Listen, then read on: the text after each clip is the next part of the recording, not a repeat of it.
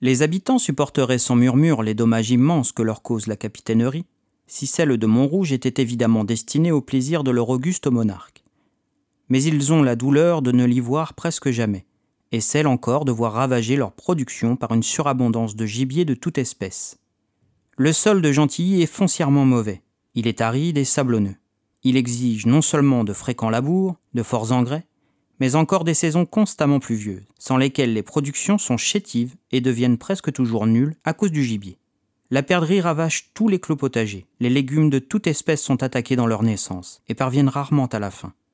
Les plaines sont ravagées par les lièvres et les lapins, en sorte que le sol de Gentilly opère nécessairement le malheur et la ruine du pauvre cultivateur.